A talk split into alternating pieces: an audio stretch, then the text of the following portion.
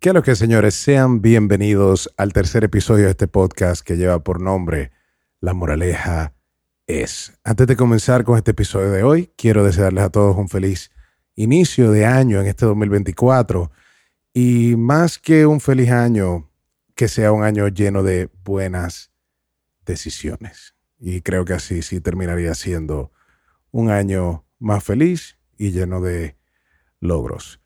A propósito de eso, viene el episodio de hoy, que lleva por nombre Guía de Autoevaluación. Se va a tener que quedar ese nombre, ya no lo voy a cambiar, pero el propósito del, del podcast o del episodio de hoy es que podamos compartir un poco y conocer un punto de vista quizás un poco más amplio del proceso de autoevaluación. De manera que podamos aprender un poco a qué nos referimos a la hora de hablar de reflexionar, a la hora de hablar de introspección y más o menos eh, a qué nos referimos con todo esto. En el primer episodio hablamos sobre el amor, hablamos sobre la conciencia, la importancia de tener nuestros valores eh, organizados de una manera apropiada y que pueda ser más, de cierta manera, eh, beneficiosa para nosotros y hacernos conscientes de de qué manera valoramos las cosas. En el segundo episodio hablamos un poquito sobre ciertas eh, preguntas existenciales y el hecho de que todos compartimos la misma naturaleza de, de cierta forma, vivir en base a algo para romper con algo y al final llegar a algo.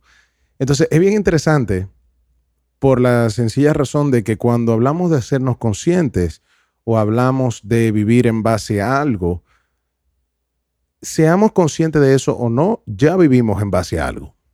Y eso dicta nuestros resultados. Entonces, por esa razón, quiero, de cierta forma, compartir una, por un lado, la manera en la que yo lo hago, por otro lado, la manera en la que he aprendido a hacerlo, entiendo que mejor, apoyándome de ciertos eh, recursos, de cierto punto de vista, de diferente eh, filosofía de vida de, algunas personas en múltiples áreas. Así que, ¿a qué nos referimos con la autoevaluación? muchas veces, y siento que me atrevería a decir que todos en algún momento nos hemos eh, autoevaluado, ya sea en la parte económica, ya sea en la parte familiar, ya sea las relaciones con las demás personas. Pero es muy bonito cuando podemos hacer este proceso de una manera consciente, de manera que podamos identificar dónde estamos, hacia dónde vamos pero más allá de eso, ¿por qué estamos donde estamos?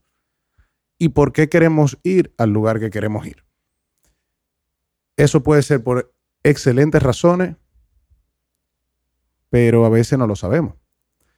Entonces, ¿cuáles son estas áreas de la vida que, diría yo que sugeriría que, que de cierta manera analizáramos, especialmente ahora empezando un año nuevo, donde muchas veces eh, hacemos, escribimos nuestras metas, nuestros objetivos del año, y que este pueda ser un año donde podamos cumplir es, dichos objetivos, que podamos crear un sistema que finalmente nos funcione.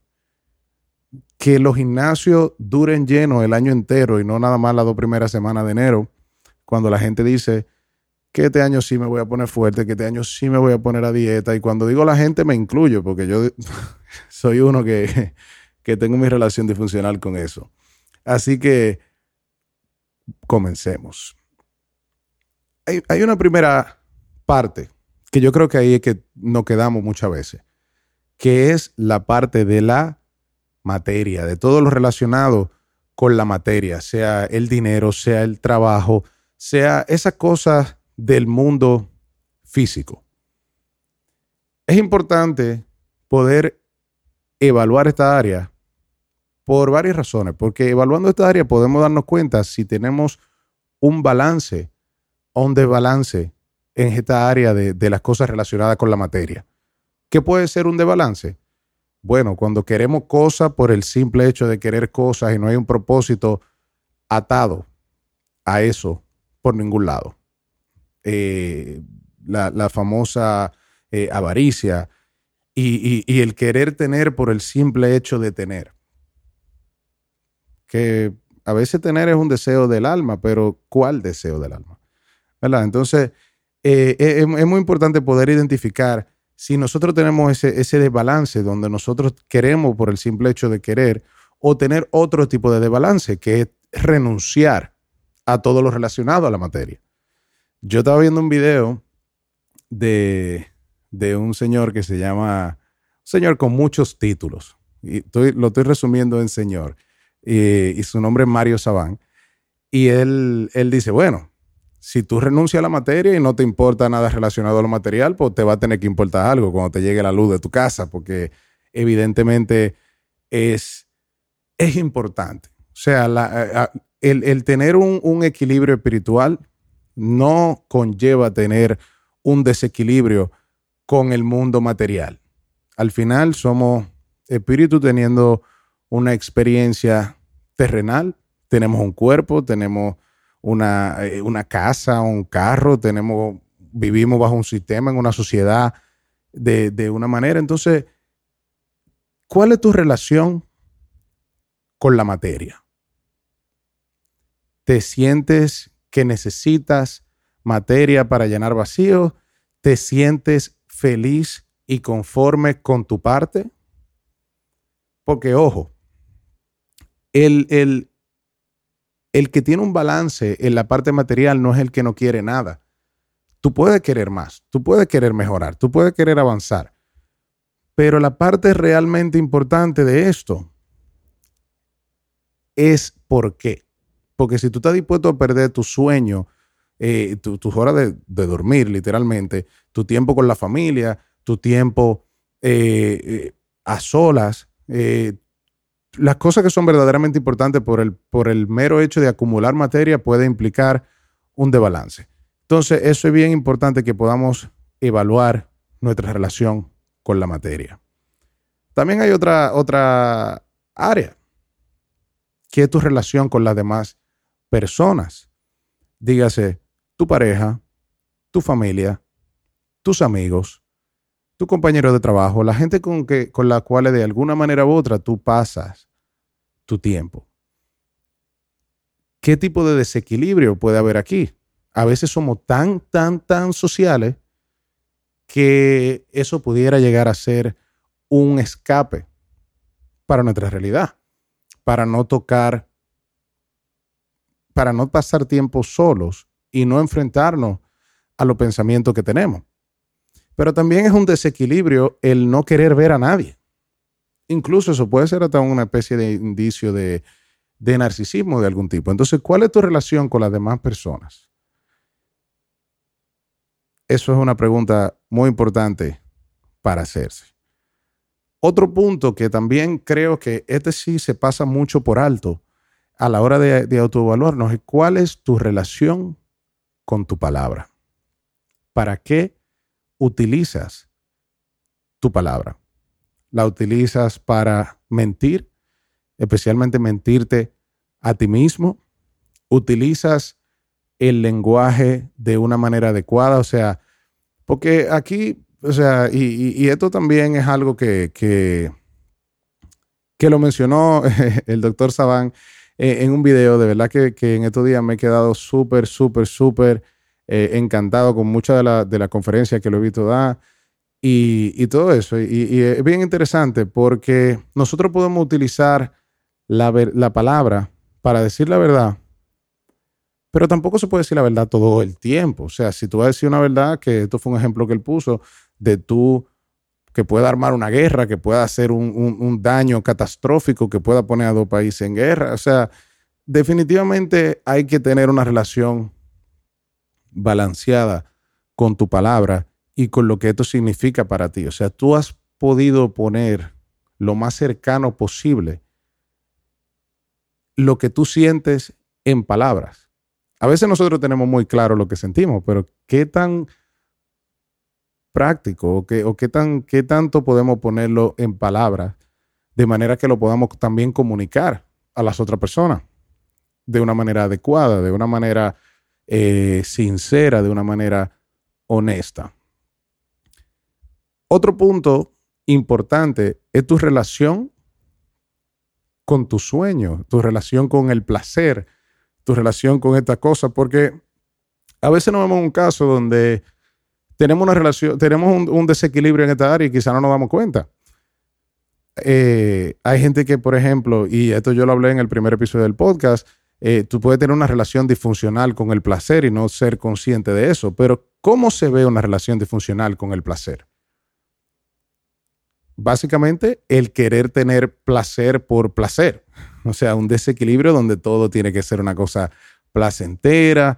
Y, y yo lo mencioné en el episodio número uno, que realmente el placer enriquece la vida, pero se, vuelve problemático cuando ocupa los primeros puntos de nuestros valores. Sin embargo, algo importante pasa aquí, que es el hecho de que no podemos renunciar al placer tampoco.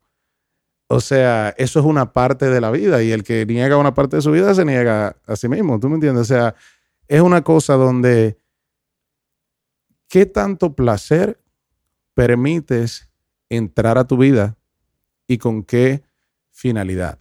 O sea, eh, está tratando de vivir una, una, realidad bien hedonista, donde tú quieres que todo sea placer, que todo sea eh, eh, una, una sensación extrema de euforia y todo, o simplemente tú utilizas el placer como una herramienta para tener una vida mejor, una vida más interesante de cierta manera.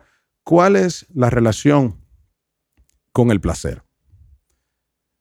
Estos cuatro puntos que, hemos mencionado hasta ahora son bien importantes porque dependiendo de nuestra relación con la materia, nuestra relación con lo demás, nuestra relación con nuestra propia palabra, nuestra relación con nuestro sueño, con el placer, muchas de esas cosas tienen, de cierta manera, construyen nuestro autoestima. Entonces, ¿cuál es tu relación con tu autoestima.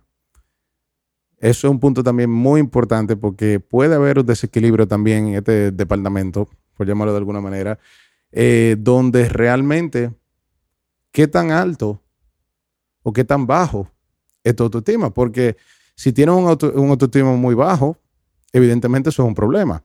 Pero si tienes un autoestima muy alto, es un poco paradójico, pero eso también es señal de bajo autoestima. Entonces, eh, es una cosa de mantener cierto tipo de equilibrio en nuestra autoestima, donde podamos reconocer nuestro mérito, porque, o sea, una señal de baja autoestima no poder reconocer nuestro mérito, pero la jactancia de los méritos, o sea, el volvernos o sea, que eso se vuelva tan parte de nuestra identidad, que eso sea todo para nosotros, también es un problema. Entonces, eso es un punto a evaluar. ¿Qué otra cosa es muy importante que yo siento que a veces se nos escapa también a la hora de, autoevaluarnos? La cosa que tenemos que poner. Bueno, mira, veámoslo de este punto. Nuestros recursos son bien limitados nuestros recursos terrenales, por llamarlo de alguna manera. Y nosotros tenemos que volvernos buenos administradores de esos recursos. Recursos como el tiempo, recursos como el dinero, recursos como las relaciones, tu atención, que es uno de los recursos más importantes. Eh, pero para nosotros poder hacer eso, nosotros tenemos que poder poner límites. El saber decir no, pero tampoco no abusar del no no, no utilizarlo de una manera que, que simplemente nos aleje de la compasión. Porque evidentemente también eh, eh, el otro extremo de ser una persona extremadamente compasiva, que todo dice que sí, es problemático. Es extremadamente problemático también estar en una situación donde tú no tienes límite de ningún tipo, pero donde tú no tienes compasión de ningún tipo. Entonces, a la hora de tú establecer tu límite, tú estás consciente por qué razón específicamente tú estás poniendo esos límites. o son por el amor al arte. Entonces, eh, eh, es bien interesante esa parte. Y para eso, uno de los puntos que, que me gusta más, que es cuál es tu relación con tu mente racional. ¿Tú me entiendes? Que es la verdadera administradora de todo lo demás. ¿Verdad? Eso ahí tú sumas el domador y toda la cosa. Y es, muy bonito que tengamos esa, esa cualidad como seres humanos, porque al final, dependiendo del equilibrio o desequilibrio que tengamos con nuestra mente racional, van a depender muchas otras cosas. ¿Por qué? Porque eso nos puede llevar a nosotros a organizarnos, a ser personas extremadamente, eh, que, que podamos fluir de manera organizada. ¿Tú me entiendes? O sea, no todo es fluir, yo lo let it go, ni, tampoco vivir atrapado en, un, en una cosa de, perfeccionismo. Entonces, ¿me entiendes? Porque que al final no todo depende de ti. No todo depende de tu mente racional. No todo depende de si tú hiciste lo que dijiste que ibas a hacer. Pero evidentemente, si nosotros estamos organizados, nos ponemos en una mejor posición para operar. Entonces, cuando te organizas, cuando haces la cosa, lo haces desde un punto de vista donde estás buscando ser perfeccionista y que todo sea así al pie de la letra o, o hay algún espacio todavía para dejar que las cosas fluyan. Porque evidentemente si nosotros somos tan cuadrados así, nos podemos perder de la parte intuitiva de la vida, de, las señales que nos manda la vida, de la cosa que, que, del conocimiento que llega de alguna manera u otra, que, nosotros tenemos que estar bien receptivos a ese tipo de conocimiento que, viene. Es, muy importante, o sea, no estar tampoco en una nube tan alta que nos desconectamos de la realidad o sea, ¿verdad? A veces todo es una señal. Vemos, son las 4 y 44 y de una vez pensamos, wow, Dios mío, las 4 y 44, ¿qué significa esto? O sea, no siempre significa algo, pero pudiera. No siempre todas las, todos los momentos de la vida traen una enseñanza así que todo hay que sacarle la epifanía, pero o sea, no con todo hay que tener una epifanía, pero evidentemente tú no puedes estar cerrado que las cosas, a que te pueden llegar conocimientos, señales, cosas que, que te pueden ayudar a conectar los puntos de una manera importante, de una manera consciente y que puede tener mucho sentido, aunque no tenga sentido para otras personas. Porque una cosa es lo que funciona generalmente, otra cosa es lo que te funcione a ti. Hay gente que quiere comprarse una billetera roja, porque eso dice, dice que atrae dinero. A veces la gente que dice eso no sabe de dónde viene eso, pero, pero eso tiene que ver con el tema de los chakras y el, hecho de que, de que el color rojo en los chakras tiene que ver con, con, eso, con la relación con la materia, con el mundo material y todo este tema. Entonces, sin dar mucha vuelta, yo quiero hacer, o sea, he querido comentar esto de una manera bien puntual sin atribuírselo a ninguna filosofía de vida, a ninguna religión en particular, a, ninguna, a ningún psicólogo X. Eh, básicamente lo que, lo que quiero, pero, y digo eso porque evidentemente todas, o sea, hay muchas filosofías, muchas religiones, muchos eh, psicólogos que ofrecen puntos igualmente funcionales para evaluar tu vida. Ahora, ¿dónde entro yo y por qué yo quiero decirte esto? Porque me daría mucho dolor no comentarte, empezando el año ahora, que la meta no son solamente quiero estar fuerte, quiero estar en forma, me quiero ver bien, quiero un Ferrari, quiero una mansión, quiero que mi negocio funcione, Evidentemente hay otras cosas, o sea, estamos hablando de los límites, estamos hablando de la compasión, estamos hablando de tu relación con la mente racional, con, con tu sueño, con, con el placer, con la, con la, relación con la demás persona, o sea, con, con el permitirle a la sabiduría entrar sin irnos muy lejos. De manera que podamos ver y que tú puedas, ahora escuchándome, decir, bueno, ¿qué, qué, qué te faltaba? en algún momento. A lo mejor tú estás haciendo todo esto y si tú estás haciendo todo esto, genial. Porque, como te digo, o sea, hay muchos filósofos, muchos psicólogos, muchos puntos de gente que ya comparte métodos funcionales y que incluyen muchas cosas. Entonces, es de mucha importancia eh, no cerrarse a las diferentes vías por donde te puede llegar el conocimiento, como dije, porque, mira, eh, eh, hay una tradición judía que se llama la Cábala, y la Cábala tiene el árbol de la vida. El árbol de la vida es bien parecido a lo que estamos hablando aquí. puede buscar en YouTube, puede buscar en ChatGPT, puede buscar algún medio que te guste para aprender un poquito sobre eso. Si, si no quieres un contexto religioso, no tiene que ser un contexto religioso, pero realmente es increíblemente útil para tú poder encontrar en qué punto de la vida estás y dónde hay desequilibrio que se puedan tratar. Eh, y hay un punto bien importante que no he mencionado, que, he dejado para último, y es el hecho de la conexión con algo más grande que tú le podemos llamar como queramos eso, pero el hecho de, aunque tú solamente digas sin atribuírselo a nada, como que bueno, no todo depende de mí. Evidentemente hay cosas que pasan fuera de tu control. Bueno, pues tu conexión con esa cosa que controla lo que tú no puedes. El que tú te levantaste temprano para llegar a las 8 al trabajo y llegaste a las 9 porque pasó algo en el camino que está fuera de tu control.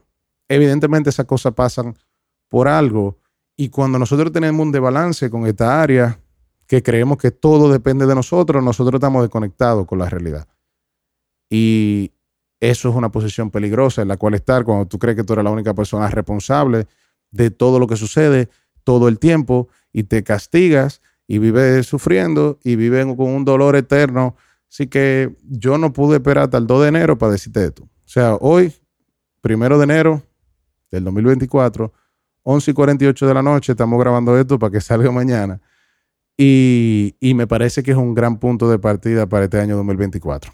Así que creo que dejé suficiente tarea, dejé muchas cosas para, para evaluar, espero que algo de esto te sirva, espero que algo de esto te pueda funcionar en este año y en los próximos que vienen y que puedas siempre tener un contacto contigo, con saber, conocer tus desbalances por qué existen estos de balance y poder poner metas que realmente vayan conforme a una realidad de ti un poco más balanceada. O sea, querer cosas materiales con propósito, no hay que renunciar a la materia. Tú puedes querer, tú puedes tener tu Ferrari, pero que sea para llegar más rápido a visitar a tu mamá, no sé, o sea, algo que te pueda, que le dé un poco más de sentido a, la, materia. Así que, eh, como siempre, ha sido un placer. Mi nombre es Hamlet Mota y este fue el tercer episodio de La Moraleja es. Muchas buenas decisiones en este 2024.